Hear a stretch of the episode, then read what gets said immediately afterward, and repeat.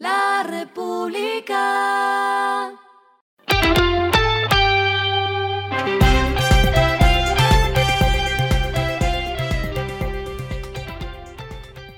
Esto es lo que debes saber al comenzar la semana. Los indicadores arrancan el lunes así. El dólar cerró en 4.819.42 pesos, bajó 2.5 pesos.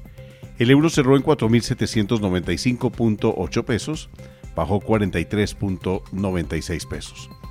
El petróleo Brent se cotizó en 95.77 dólares el barril. La carga de café se vende a 2.040.000 pesos y en la bolsa de Nueva York se cotiza a 2.42 dólares. Las movidas del fin de semana fueron.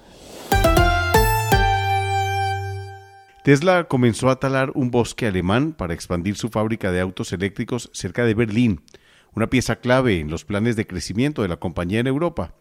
El fabricante de automóviles está trabajando en una aplicación para aumentar su capacidad de almacenamiento y logística. La compañía ha dicho que quiere expandir la fábrica en 100 hectáreas para agregar un patio de carga y un almacén. Por primera vez en 136 años, la Universidad de Externado ha elegido a nuevo gabinete de representación ante el Consejo Directivo.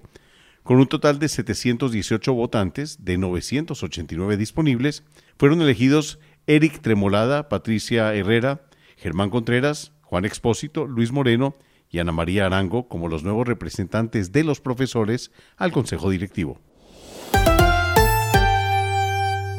La Asamblea Accionistas de Protección, la administradora de fondos de pensiones, aprobó el proyecto de decisión de la sociedad que se había anunciado este año. El propósito es crear una compañía aseguradora que ofrezca rentas vitalicias y seguros provisionales.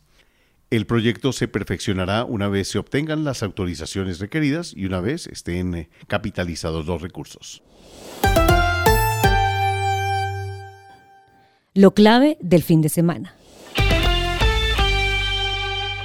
El presidente Gustavo Petro entregó el predio Hacienda Támesis, la finca que se extiende sobre 590 hectáreas de tierra a 50 familias campesinas, en conjunto con la Sociedad de Activos Especiales. El terreno hace parte de los predios que están en procesos de reparación a víctimas establecidos por la Ley de Justicia y Paz. Para el gobierno, este es uno de los primeros pasos en la reforma agraria, enmarcado en la política de paz total. Además, el presidente aseguró que las tierras se deben poner a producir para garantizar la seguridad alimentaria. Lo que está pasando en el mundo.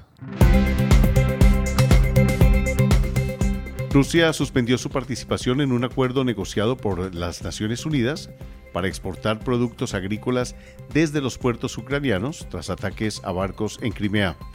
Rusia dijo que las fuerzas ucranianas, con la ayuda de aviones no tripulados, atacaron barcos de la flota del Mar Negro en Sebastopol, la ciudad más grande de Crimea, que fue anexada a Rusia.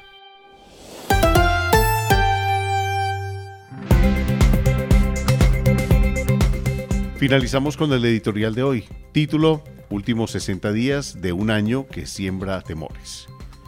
Sumario, este 2022 va a cerrar con todo caro. Dinero, canasta familiar, combustibles, servicios públicos, un portafolio de malas cosas que siembran temor por el rumbo del año entrante.